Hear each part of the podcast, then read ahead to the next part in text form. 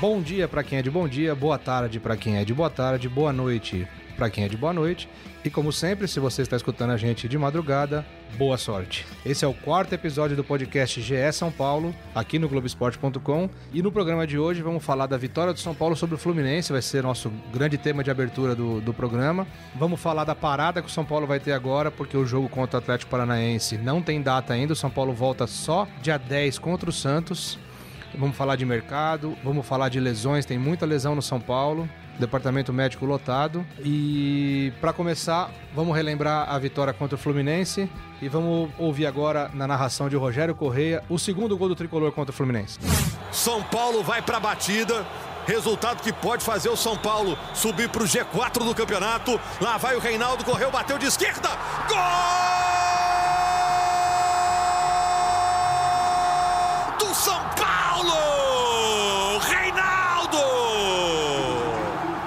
vamos lá, eu sou Leandro Canônico, editor do Globoesporte.com e na minha presença aqui, Marcelo Razan, setorista do São Paulo, e Eduardo Rodrigues, o outro setorista do São Paulo. Como é que vocês estão? Tava com saudade de vocês, sejam bem-vindos. Depois do seu chinelo, de volta agora à programação normal, formação titular do podcast GE São Paulo, que já é bom deixar claro, não durará por muito tempo. É, é o outro que vai chinelar agora, né? Marcelo Razan, no próximo, no quinto episódio, ele já não estará, vai sair de férias, é, mas é sempre uma honra estar com vocês, com a formação completa aqui, com esse time maravilhoso. É igual o time de futebol, é difícil ter os 11 principais para a temporada. Exatamente. Muito bom, vocês estão muito bem, já em grande fase. Não acompanhei vocês enquanto estava de férias, eu tive um probleminha de internet, não Obrigado consegui por acompanhar. nada, eu agradeço. Mas acompanhei o São Paulo e o São Paulo deu uma subida na tabela muito importante. É, não sei se tem alguma ligação com a sua saída. Até o Rogério Corrêa na narração que a gente ouviu agora há pouquinho Tá falou. bem de gogó. É o gol que vai colocar o São Paulo no G4. Colocou o São Paulo no G4 temporariamente, mas o que, a gente pode dizer aí do, dessa vitória do contra o Fluminense no Maracanã, fora de casa, um gol nos acréscimos. Mais uma vez o São Paulo teve dificuldade para criar jogadas. É, não foi um grande jogo do São Paulo, longe disso. Muita gente, inclusive eu acho que o São Paulo não jogou um bom futebol para sair vencedor do Maracanã. Acho que até um empate talvez fosse um resultado mais justo pelo que os dois times criaram. É, mas a proposta do Cuca deu certo. Era contra-ataque, era conseguir um- uma brecha e fazer o gol. Principalmente no segundo tempo, essa proposta do Cuca deu certo. No primeiro, o São Paulo, depois que faz o gol com o Reinaldo numa palha, digamos assim, né, do Muriel, tem quem acha que não seja, o Cuca fala que a bola Fez é, uma curva, né? oscila, o né, próprio faz Reinaldo uma curva. falou, né? É, o Reinaldo lógico que ele vai falou. colocar o mérito pra ele, mas. É, King Naldo agora voltou a ser, né? King. Depois dos dois, dos dois gols.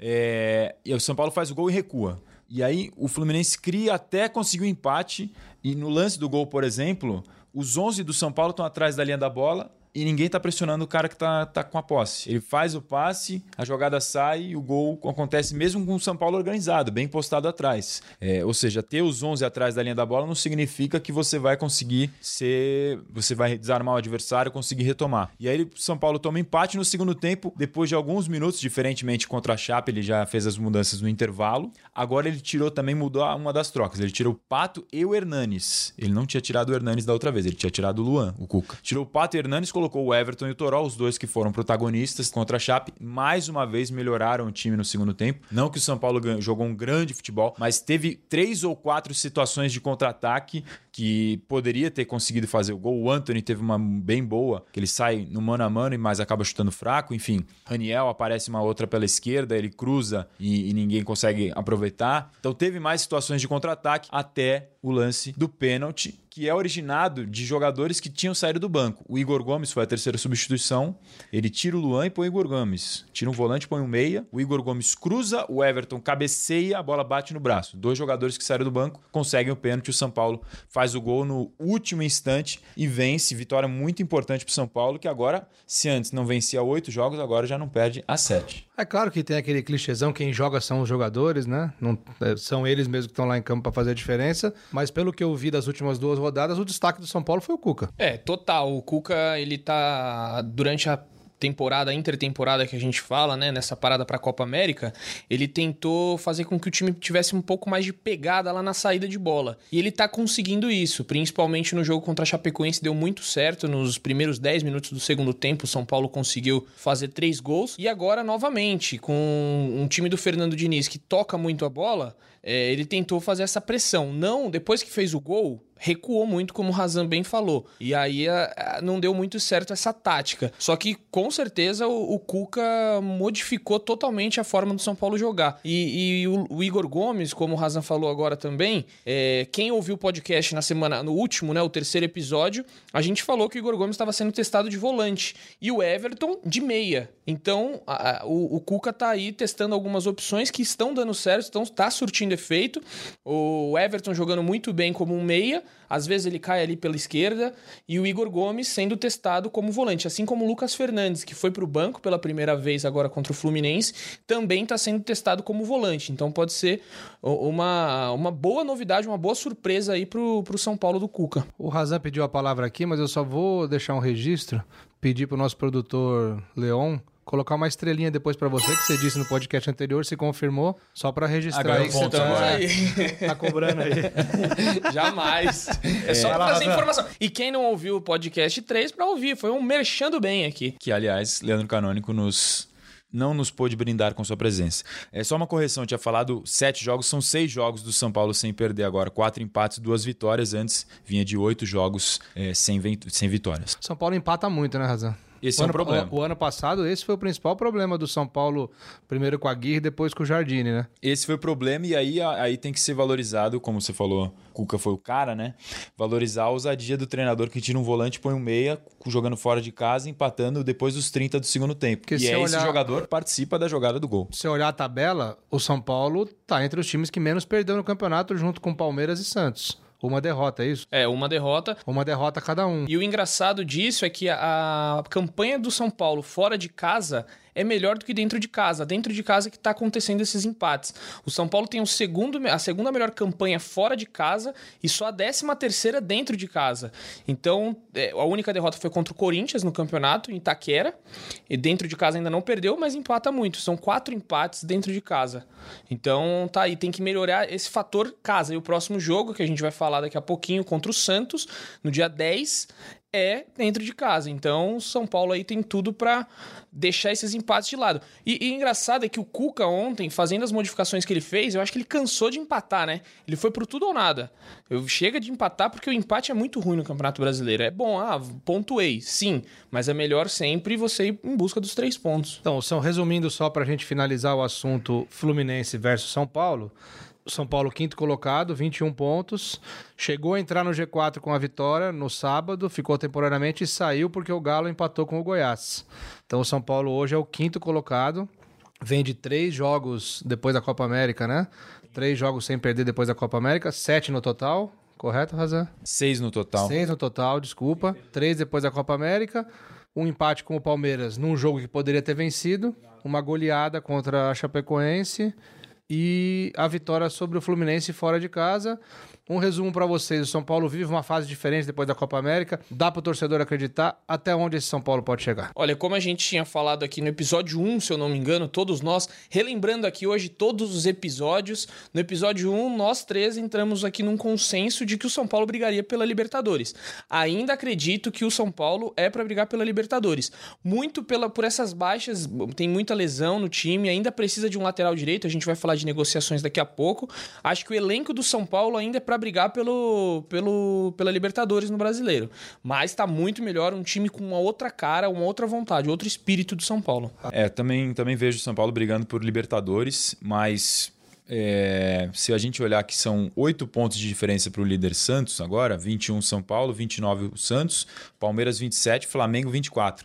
Tá bem embolado, né? É, são só 12 jogos, a gente vai completar primeiro terço do campeonato e a gente já viu viradas bem maiores acontecerem. Do próprio São Paulo, inclusive. São Paulo. Em 2008, contra o Grêmio, terminou o primeiro turno, se não me engano, 11 pontos atrás do Grêmio, que era o que estava atrás do líder, do antigo líder Palmeiras na virada da Copa América e agora tá do Palmeiras, por exemplo, para usar como régua de comparação aqui, seis é, pontos. Seis pontos. Já tirou cinco pontos do que estava do Palmeiras. E o próprio São Paulo experimentou isso de forma amarga no passado, quando liderou e foi campeão do primeiro turno, né? O Palmeiras atrás, e aí o Palmeiras conseguiu a virada. Ou seja, é possível. Agora, eu acho que o rendimento precisa melhorar. Se quiser brigar para título, ainda não está jogando futebol de campeão São Paulo. É, mas tem indícios e opções é, de que pode melhorar, porque tem jogadores no departamento médico e o Cuca falou, e eu concordo, que o São Paulo agora tem mais que 11 titulares. No elenco tão grande, com tantas opções para jogar só uma competição, e ele vem alternando os jogadores, os, os que estão saindo do banco estão sendo decisivos, ele tem 15, 16, 17 jogadores que podem tranquilamente serem titulares de acordo com o jogo, com a circunstância, e aí ele pode rodar esse elenco fora os que estão no DM, que são três jogadores muito importantes, na minha opinião: Lisiero, Rojas e Pablo. Esses três brigam por posição com todos os outros do elenco. E pode entrar aí nessa conta o Anthony, né, Razan? Você tem informação, traga informação para nós aí. É, atualizando a situação do Anthony, ele saiu sentindo, né, no, contra o Fluminense, sentindo o joelho esquerdo, fazendo cara de dor até. Ele fez exames, foi constatado um processo de inflamação no joelho esquerdo dele. Não tem lesão grave, mas tem uma inflamação no joelho esquerdo. Já começou o tratamento no Refis. O São Paulo tem duas semanas até o jogo contra o Santos. Muitos podem achar, não, certeza, vai voltar. Não é certeza, é uma dúvida. É, ele vai ser reavaliado diariamente para saber se tem condições até o jogo contra o Santos. Então, começou o tratamento, a ver o que pode acontecer com o Anthony até lá. Futebol é dinâmico, podcast também é dinâmico. Esse era o tema de um outro bloco, mas vamos antecipar e vamos falar aqui das lesões. Agora você já faz um panorama geral de como está o departamento médico do São Paulo. Quais são os desfalques para a próxima rodada? Quem pode não jogar? Quem pode voltar? Fala um pouquinho de cada um, Razan, Edu. É, vamos lembrar lá então, né, o, os que não estiveram presentes contra o Fluminense. William Farias, é, que te, teve uma mialgia. O Anderson Martins, uma tendinite na coxa. Só um parênteses, como machuca o Anderson Martins? O Anderson né? Martins e essa tendinite acompanha ele há muito tempo. É um, é um grande problema na vida dele. É, o Pablo com um problema no, no, no tornozelo. Lisiero também entorce no tornozelo. Rojas em recuperação de uma cirurgia no joelho. Rojas aí já pode completar quase nove meses fora. É bastante tempo. E o Everton Felipe com uma tendinite no joelho. Então esses seis não estiveram presentes contra o Fluminense. E aí teve essa baixa que o Razan já antecipou aqui do Anthony também, que teve um problema e pode ser o sétimo a não jogar. Desses aí, Razão, o que, que você acha? Que o Anderson Martins é provável que volte. É, eu acho que o Anderson Martins tem boas chances de voltar. Ele foi cortado de última hora da viagem para o Rio de Janeiro. Dos outros seis, é... o Anthony, a gente já falou, né? Dúvida. O William Farias já começou a transição para o campo, já estava correndo no gramado durante Sim. a semana no CT. O Everton Felipe ainda não. O Lisiero tinha começado a transição, mas está alternando trabalhos no refis e no campo, acho que é dúvida ainda. O Rojas, improvável. Muito improvável. Não volta. Ele está treinando em dois períodos no CT, é, manhã e tarde, né? fazendo tratamento. Então ele está empenhado, só que a lesão dele, aquela informação que o André Hernan nos passou há duas semanas, que ele tirou um ponto, então isso pode atrasar um pouquinho o retorno dele. Então tá aí, ainda é meio complicado o caso do Rojas. E o Pablo, que é a principal dúvida, pergunta do torcedor, quando lesionou o ligamento do tornozelo, é, a previsão era de mais ou menos um mês. Da, daquela lesão contra o Palmeiras no dia 14 para o jogo do Santos, vai, vai dar quase um mês. Dia 14 de julho para dia 10 de agosto. Mas é improvável que o Pablo também esteja à disposição contra o Santos. É, tem quem já crave, inclusive, que ele não joga, mas vamos deixar como improvável. Dificilmente o Pablo volta. Então, esse é o panorama do DM do São Paulo. É, e aí, Razan, em cima daquilo que você falou, né? É agora que a gente vai ter a certeza se o a gente vai saber e ter a certeza se o Cuca realmente tem a razão de falar que o São Paulo agora tem mais do que 11 titulares, né? Exato. É nesse momento que ele vai poder testar, testar não, né? Mas que ele vai poder mostrar e utilizar todos os jogadores de confiança e os jogadores que ele vem lapidando ao longo do, do Campeonato Brasileiro. Alguns, por exemplo, ele já vem utilizando, né? O Vitor Bueno, por exemplo, foi importante contra a Chapecoense, fez o quarto gol e acabou não entrando contra o Fluminense, mas aí é circunstância de jogo, o que, que ele precisava de característica, estava empatando a partida, queria ir para cima, achou que era mais importante ter o Igor Gomes e foi muito feliz, porque fez a jogada do gol. O Everton entrou muito bem nos dois jogos. O Everton, relato dos bastidores do São Paulo, é que é um jogador que está com. Antes de ter voltado, estava com muita vontade de jogar, estava muito tempo parado, quer deixar de lado essa história de jogador problema, que tem lesão, é, esse histórico que existia, que existe. É, e é um jogador que foi fundamental na campanha do São Paulo para a arrancada no, no, ano passado, né? Quando ele saiu, o time virou outro. E agora ele voltando, tá mudando o, o, time do São Paulo positivamente. Quem sabe ele pode ser esse cara dessa arrancada nesse final de primeiro turno e começo de segundo. Perfeito, Razan. Então, aos torcedores são paulinos, fiquem ligados no Globoesporte.com que o Razan e o Edu, ao longo de, dos próximos dias, vão atualizar dia a dia a situação dos lesionados do São Paulo. E agora, lembrando que o São Paulo só volta a jogar no dia 10 de agosto, contra o agora líder Santos, no Morumbi. São Paulo, próximo jogo de São Paulo seria o Atlético Paranaense na Arena da Baixada, onde o São Paulo no ano passado, com um gol do Nenê, venceu pela primeira vez na história. Aí, e também conseguiu vencer, né? interessante essa quebra de marca, me fez lembrar aqui que o São Paulo não vencia o Fluminense no Maracanã há 13 anos, e conseguiu quebrar essa marca aí, já eram sete derrotas e três empates, e o Reinaldo lá com a com a sua bola parada, conseguiu quebrar esse tabu incômodo aí na vida de São Paulo. São Paulo que ainda não tem data para enfrentar o Atlético Paranaense. O time de Curitiba vai disputar a Copa Suruga, por ter sido campeão da Copa Sul-Americana. Então esse jogo está pendente. Mais uma parada no caminho de São Paulo. Teve a parada da Copa América que fez bem pro time. Agora tem uma parada, outra parada forçada por conta da Copa Suruga do Atlético Paranaense. E vamos ouvir agora Leon, bota pra gente o que o Cuca falou dessa história. É o conjunto que a gente chama, né? Mas esse conjunto ele não precisa necessariamente ser de um 11. Esse conjunto ele pode ser de 15, 16, 17 jogadores que você esteja sempre utilizando, né? Agora a gente tem, eh, infelizmente, domingo que vem nós não vamos jogar. O Atlético Paranaense está tem a, a, a, Copa Suruga lá no, no Japão e a rodada para nós não vai ter jogo. A gente vai ter duas semanas a mais para trabalhar e quem sabe a gente fazer um jogo treino e ver nesse jogo algumas outras coisas que a gente pode ver para definir a nossa equipe, né? Hoje eu não diria que a gente tem 11 titulares.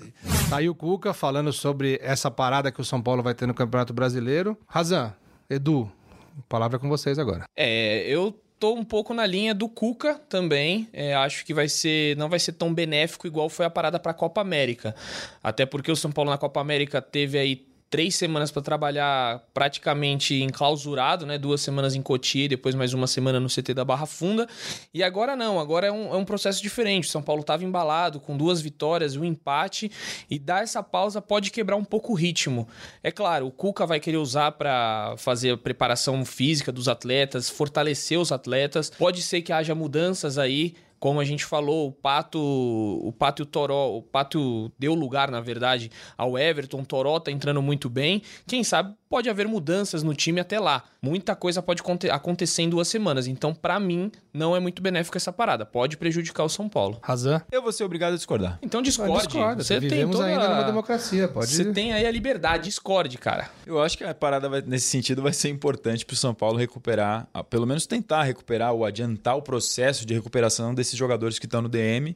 Mesmo que eles ainda não estejam à disposição, a maioria, contra o Santos, praticamente você vai deixar eles perto de voltarem quando enfrentar o clássico e aí logo na sequência já vai ter esses caras de volta que vão ser importantes. O Pablo vai ser muito importante para o São Paulo nesse final de primeiro turno ainda. O time foi outro contra o Palmeiras com ele no primeiro tempo, fez o gol, deu uma falta de sorte do caramba dele também de ter se lesionado de novo. É, então acho que com esse tempo é um tempo a mais para recuperar esses caras que estão no DM e para treinar. O treinador sempre reclama quando não tem, tem tempo para treinar. Agora que tem, acho que é importante até para o Cuca, de repente, buscar novas, novos caminhos, novas opções, e mas acho que principalmente por esse lado do DM vai ajudar o São Paulo nesse sentido e tem que aproveitar essa folga na tabela. Eu tô com razão. Ah, então fica com razão. Não é nada não pessoal tem problema. Eu fico sozinho nessa. Calma, cara. Mas eu tô bem. Não faz mal para ninguém. Eu tô com razão não faz por, bem um, para ninguém. por um simples motivo. O ambiente agora é outro.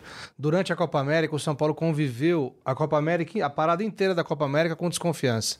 Agora é diferente. O São Paulo vem de um jogo consistente contra o Palmeiras, de uma goleada contra a Chapecoense e de uma vitória, mesmo que na sorte, entre aspas, né, vamos dizer assim, é. contra o Fluminense, mais uma vitória. Vitória então, muito importante, mas que não é outro. Que o rendimento talvez não Exatamente. tenha. Exatamente. Então, o é- ambiente, é... o ambiente é outro, entendeu? É, eu acho que o Cuca vai poder aproveitar até melhor essa paradinha. Agora que é uma paradinha, né? É, duas semanas. Não é nada demais, mas eu acho que vai ser positivo, assim. Acho que o ambiente pode... O ambiente sendo diferente, o clima sendo outro pode ser melhor para São Paulo. Então tweet aí, hashtag Tocoedu, hashtag Tocoleandroca ou Razan, por favor, porque eu fiquei sozinho nessa, me ajudem. E também tem aí o, os comentários, né, sempre no GE São Paulo, hashtag GE São Paulo, fazendo mais um Merchando Bem, comentem lá no nosso podcast. É isso, mandem perguntas, pedidos de entrevistados que a gente está atrás e nós vamos tentar conseguir para vocês.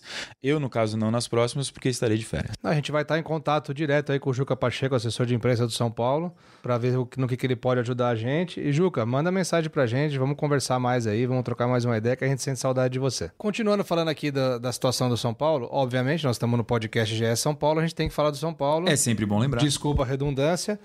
É, eu tenho ouvido alguns torcedores, tenho conversado com amigos que são são paulinos, com a família, meu primo também veio conversar comigo, Renato Canônico, falou, pô, Pato e Hernanes não estão dando certo, não estão dando certo, tá melhorando o São Paulo, mas o Pato e Hernanes não estão dando certo. Do que vocês veem no dia a dia, do que vocês acompanham, o que, que acontece com esses dois jogadores? É, o, o Hernanes, ele voltou é, da Copa América muito bem, até fez uma boa partida contra o Palmeiras, foi elogiado. Ele jogou a Copa América? É, depois da Copa América, depois Ah, tá. da parada para a Copa América. Desculpa. É, o Leandro Canônico retornou agora oficialmente, galera. Ele tava um pouco tímido aqui, mas está soltando agora É as aquela suas trollada asas. do bem. É, a trollada do bem. É, depois da pausa para a Copa América, voltou bem. Ele fez um trabalho muscular muito forte durante a pausa. Foi muito elogiado pelo, pelo Cuca e, inclusive, tomou a braçadeira de capitão do Hudson, que foi para o banco nessa, nesse retorno. O Igor Vinícius, agora o lateral direito, pegou a posição. A gente falou bastante disso no, no podcast passado. E o Hernanes não está conseguindo ser aquele Hernanes que muda o jogo, mas ele está muito solidário. Isso aí não tem o que falar dele. Está muito solidário. É, precisa ser um pouco mais incisivo, chutar mais de fora da área, é, dar um passe mais vertical. Tá faltando um pouco disso no, no Hernanes. Já o Pato, o que que acontece? Ele mudou um pouco o, o modo de jogar dele. Ele é um jogador de- na ponta esquerda, agora ele foi pra ponta esquerda. Só que ele tem que retornar muito pra linha de fundo defensiva para fazer a recomposição defensiva. E não é a do Pato. O Pato já é um jogador de muitas lesões, já tá com idade um pouco mais avançada e ele tá sentindo um pouco de dificuldade. Então, é, chega aí no meio do segundo tempo, o Pato já tá totalmente desgastado. E não tá rendendo muito, porque se você tem um contra-ataque, o Pato tá recompan- recompondo. Até o Cuca falou isso na, na coletiva também, que quando você marca atrás da linha da bola, o contra-ataque vai ser mais lento. E o Pato não tá se encaixando nisso. Então, é, eu vejo ali que às vezes os dois juntos não estão dando certo por isso. Eles não são caras que é, têm muita velocidade, que vão fazer, vão abafar a jogada igual o Cuca pede. Então, às vezes, um jogador mais leve, um jogador que tenha mais essa pegada, vai ser o estilo do Cuca. E aí um deles pode perder posição. Hoje, o que tem, tá mais pendente a perder uma vaga é o Pato, porque quando ele sai, o time tá melhorando. Então pode ser que contra o Santos tenhamos surpresas aí. É, eu tava pensando aqui, eu não, tenho uma opinião formada sobre isso, Leandroca. Confesso pra você. Razan. Confesso pra você. Tava pensando sobre. É, é uma teoria, né? Porque são dois jogadores muito técnicos, acho que os dois mais técnicos, talvez, do elenco do São Paulo. É, os dois saíram. Pode ter sido uma coincidência, mas pode ter sido uma circunstância de jogo. O fato é que o Everton e o Toró estão em alta. Os dois têm, são jogadores de muita força física, muita imposição e, e mudam o jeito do time jogar. Um por um lado, outro pelo outro. Os melhores momentos do São Paulo ano passado tiveram o Everton em alta, né? O Exatamente. que atrapalha muito ele são as lesões que ele tem. É, foram quatro, ou, Regularmente, quatro ou cinco problemas. Então eu acho que assim, é difícil você chegar e, e- e já cravar assim, ah, Pato, na minha opinião, pelo menos, Pato e Hernanes juntos não, não vai, não tá dando certo. Eu acho que são jogadores que, num lance, numa falta, no caso do Hernanes, fez muitos gols assim pelo São Paulo. E no caso do Pato, pela técnica que ele tem, e antes da, da parada para a Copa América, fez os gols do São Paulo, né? O time vinha sem fazer gols, e os únicos quem fazia era ele. Então, acho que são jogadores que, como diz o professor Murici Ramalho, nosso companheiro comentarista aqui da casa, você não pode desistir de jogador, né, Mel? Exatamente. Ainda mais de, de caras desse nível assim. Então, a- diferentes. é, são os diferentes. Os diferentes têm qualidade, você põe junto e joga. Então, acho que dá pra insistir, talvez, até de repente mudar alguma outra coisa, outras peças da escalação com eles pra ver se dá uma liga, porque o Hernandes pode encontrar um passe pra alguém, que era o que o Nenê fazia, por exemplo, aquele gol contra o Atlético Mineiro, o Nenê dá o passe e o Pato faz o gol. Muito bom. Eu. Dessa vez eu tô com o Edu. Obrigado. Concordo com tudo que o Edu falou. Assina embaixo. Então, assim, a gente tem que ficar dividindo É, pra vocês não ficarem dividindo, chateados. exato. Vai que Mas tem eu concordo ciúmes. com o Edu. Acho que a análise do Edu foi bem. Bem. Foi, foi no ponto. Foi no ponto. Gostei. Às vezes ele acerta, né? É, e respeito tudo que você disse, que você conhece bem o São Paulo e respeito sua opinião também. Obrigado por me respeitar. O Edu, nesse momento que você estava falando, você estava palestrando aqui, ele botou na- nas hashtags aí dele perguntas para o podcast e choveu perguntas aqui na, na timeline É dele. o que a gente chama de Sobre o quê? trendsetter, né? Sobre o nosso próximo tema, Aí, ó. reforços. Que esse é um tema que vai sempre existir. Então, vamos lá, né? Pode atualizar o torcedor. A galera quer saber aqui, Razan, da lateral direita. Estão perguntando do Cáceres. O Razan deu essa notícia aí na semana passada. É, então, Cáceres, primeiro, vamos lá com Marcelo Razan. Cáceres, a informação que a gente deu na semana passada, né? Isso. É, foi que teve uma conversa preliminar, uma sondagem, uma consulta, queira chamar como quiser, e a intenção dele é continuar na Europa, nada, nem sequer abrir uma negociação. É, quem perguntou essa do, Cá- do Cáceres foi o Gustavo Briggs.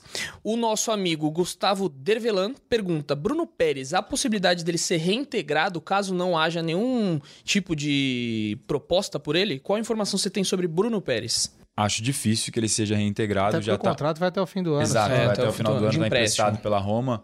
É, já estava fora dos planos já há algum tempo, acho que desde março. Tinha uma situação. tem- ele tem clubes da Itália que estão de olho, um deles é o Genoa, uma das possibilidades. Estão esperando para ver se define alguma coisa, assim como o caso do Jusilei também. Do, Jus, do Jusilei é até mais complicado porque o contrato dele é maior. É, e aí, um Mas nosso amigo. Só para registrar até quando o contrato do Jusilei, Razan? 2021. É, um amigo aqui, Ronaldo, pergunta: Edilson e Hudson. É, nós apuramos que Edilson e Hudson é algo é, totalmente assim. Surgiu isso nas redes sociais, nenhum veículo deu, para que fique claro, e a galera hoje tá perguntando muito. O Hudson já tem 10 jogos pelo brasileiro. Então por que, que o Cruzeiro trocaria o Hudson para ele não jogar o brasileiro? Não faria muito sentido.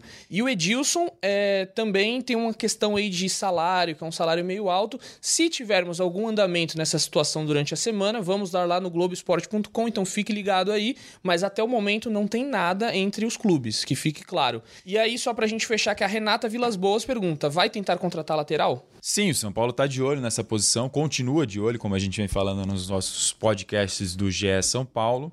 É uma posição que é carente nesse momento porque só tem o Igor Vinícius como lateral de ofício. Mas o São Paulo não vê desespero, urgência para contratar um jogador, porque o Valse pode fazer essa função, o Tietê eventualmente pode fazer essa função, o Hudson pode fazer essa função, embora já tenha conversado com o Cuca dizendo que não quer ser efetivado como um lateral, porque é volante de origem. Então, de uma maneira, de certa maneira, o São Paulo está resguardado ali. Mas sim, está atrás de jogadores. Lembrando que a janela internacional de transferências fecha nesse dia 31, quarta-feira. Então, se for uma contratação de um jogador que esteja fora do Brasil, teria que ser até nessa semana. Então, dependendo se você já está ouvindo na quinta-feira, você já sabe aí se veio alguém de fora ou não do São Paulo. Ou se for um jogador que esteja livre, por exemplo, Daniel Alves, que muitos estão perguntando nos últimos Ah, tá dias. chovendo aqui agora. Daniel Porque é Alves, São Daniel Paulino Alves. e tal, tal, tal. Em Não, já falou diversas vezes que gostaria de jogar no São Paulo. Exato, teve no CT durante a Copa América, ganhou a camisa do São Paulo e tudo mais. É uma possibilidade no bastidor do São Paulo todo mundo vê como muito difícil, complicadíssima por valores que estão acima da realidade do clube. Mas se o jogador for possível, é óbvio que eles vão querer. É um cara que seria incontestável, acho que ninguém tem dúvida disso. E o São Paulo vive, nos últimos anos aí, uma era de improvisações na lateral, né? Sempre foi um problema, né? Costuma ser um problema. Mas assim, só pra fechar do Dani Alves, é um cara que eles sempre estão ali monitorando, né? Se tiver uma brecha, obviamente que se tiver uma possibilidade, o São Paulo vai fazer o esforço. Mas não é algo que, é, assim, nesse momento ninguém diz que tem algo concreto. Não, vamos contratar. A informação da maioria das pessoas no São Paulo nesse momento é de que é algo muito distante, muito longe da realidade do clube, mas como tem essa identificação que o Leandro Canônico já falou, sempre fica ali no radar. Muito bom. Reforçando aqui, falando de reforços e reforçando, qualquer novidade, Marcelo Razan e Eduardo Rodrigues atualizam no Globoesporte.com. Vamos para o último bloco. O último bloco, rapidinho agora, falar um pouquinho de futebol feminino. Edu, quais são as novidades do futebol feminino do São Paulo? Bom, o São Paulo se classificou já a- as Posso fazer um adendo no mercado, não? Pode? É, para fechar só sobre a questão de lateral direito, há algum tempo já foi falado o nome do João Pedro, lateral que era do Palmeiras, está no Porto. É um nome que chegou a ser falado no bastidor do São Paulo. E o Juan Fran, é, jogador que estava no Atlético de Madrid, foi oferecido há algum tempo para o São Paulo, para o Corinthians também, a gente até noticiou na época. For, são esses os nomes que foram falados até o momento é, para essa posição. O Flávio Muriel perguntou aqui sobre o João Pedro. Então ele perguntou, tá aí, Flávio Muriel, então, Razan passando a informação. Muito bom, é isso aí. E qualquer novidade sobre reforços, atualize o globesport.com barra São Paulo, que o Edu e o Razan, enquanto não sair de férias, vai, vão, os dois vão atualizar tudo para vocês. E agora, um pouquinho de futebol feminino. Edu, Bom, o São Paulo já, já entrou em campo nesse último, nesse último sábado, classificado para o Brasileirão da Série A. E aí disputou com o Palmeiras a primeira semifinal, no estádio do Pacaembu. E o São Paulo saiu na frente nessa semifinal, 1 a 0 gol de Otília, e teve presença ilustre nas arquibancadas do Pacaembu. Além da Cris, da Cristiane, que é jogadora do São Paulo, está lesionada, também Pablo, que está lesionado, que a gente já falou dele aqui hoje, esteve lá no Pacaembu para prestigiar as mulheres do futebol feminino do, do tricolor ao lado da Cris. Então, ele, o tempo todo ali, eles. A Cris que se recupera de uma lesão sofrida na Copa do Mundo na da França. Copa do né? Mundo, exatamente. E aí, um, um, um, o São Paulo tá fazendo um baita time, tem uma atacante chamada Ari, que é muito boa. E com a Cristiane no que vem, o São Paulo vai disputar aí a primeira divisão. Pela primeira vez, o time surgiu esse ano, né? Remontaram o time. E junto com o Grêmio, para dar informação completa. Na outra chave tem Grêmio e Cruzeiro. E aí, os quatro já estão classificados para disputar o brasileiro Brasileirão da Série A no ano que vem. Muito bom. Aí o Edu com as informações do futebol feminino. Considerações finais agora, Marcelo Razan. Nada, só registrar, agradecer a sua volta, cara. Sentimos saudades. Muito obrigado. É falar, reforçar para a galera que quiser mandar pergunta, sugestão, crítica, o que, que, pode melhorar, qual quadro você gostaria de ter aqui no podcast, manda pelas hashtags GS São Paulo nas redes sociais aí sem acento, a gente vai estar tá sempre olhando. Lembrando que um, o nosso podcast não é engessado, né, Razan? A gente vai conversando diariamente sobre o que a gente pode mudar. Se vocês querem escutar alguém específico aqui, dá a sugestão. A gente está aberto a críticas, sugestões, perguntas. E vamos repetir isso que o Edu fez, que foi legal aqui de na hora que a gente está gravando gravando mandar as perguntinhas e foi a gente um pouco responder. na improvisação aqui, mas acho que a gente conseguiu responder todo mundo. Hoje o negócio foi a lateral direito, tá uma loucura aqui por essa lateral. E aí vamos ver nos próximos dias quem será o dono dessa posição. E aí, se você quiser cornetar, você manda no arroba Leandro Canônico, é isso? mas se quiser. Ninguém, mas Na verdade, bem. Mas hoje- se quiser elogiar, é arroba Eduardo ER Oliveira Underline. Er Oliveira Underline. Er Oliveira Underline. E Marcelo Underline Azan. E o Leozinho que faz tudo isso acontecer. Arroba Leo M. Bianchi. Bianchi, C-H-I. É, é minha consideração final só que eu senti falta de trocadilho. Não teve nenhum de Leandro Canônico. Nós estamos Estou, a zero dias sem trocadilho. Eu estou chateado. É a minha É. consideração final. Eu espero que isso mude quando eu voltar de férias. Estarei saindo na próxima semana. Espero que você melhore nesse Ok, ponto vocês aí. têm que entender que tem dia que não é pra brincadeira, tem dia que tem que ser sério. E. Hoje era o dia. É isso aí, hoje era o dia. Tinha uma professora minha que dizia: hora alegre, alegria, uma hora séria, seriedade. E assim terminamos, hein? Muito Meu bom, Deus, esse foi que- mais um podcast. término. Esse foi mais um podcast GE São Paulo aqui no Globoesporte.com. Como sempre, sob o comando e produção de Leonardo M. Bianchi.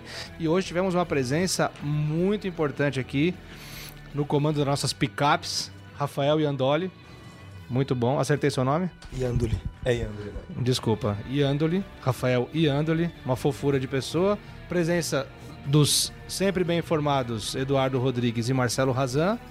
E eu sou o Leandro Canônico, editor do Globoesporte.com. Ficamos por aqui com o quarto episódio do podcast GE São Paulo. Para ouvir o nosso podcast, só ir em globesport.com/podcast e também nas plataformas de podcast da Apple e do Google. Um beijo no coração e um abraço na alma de todos vocês.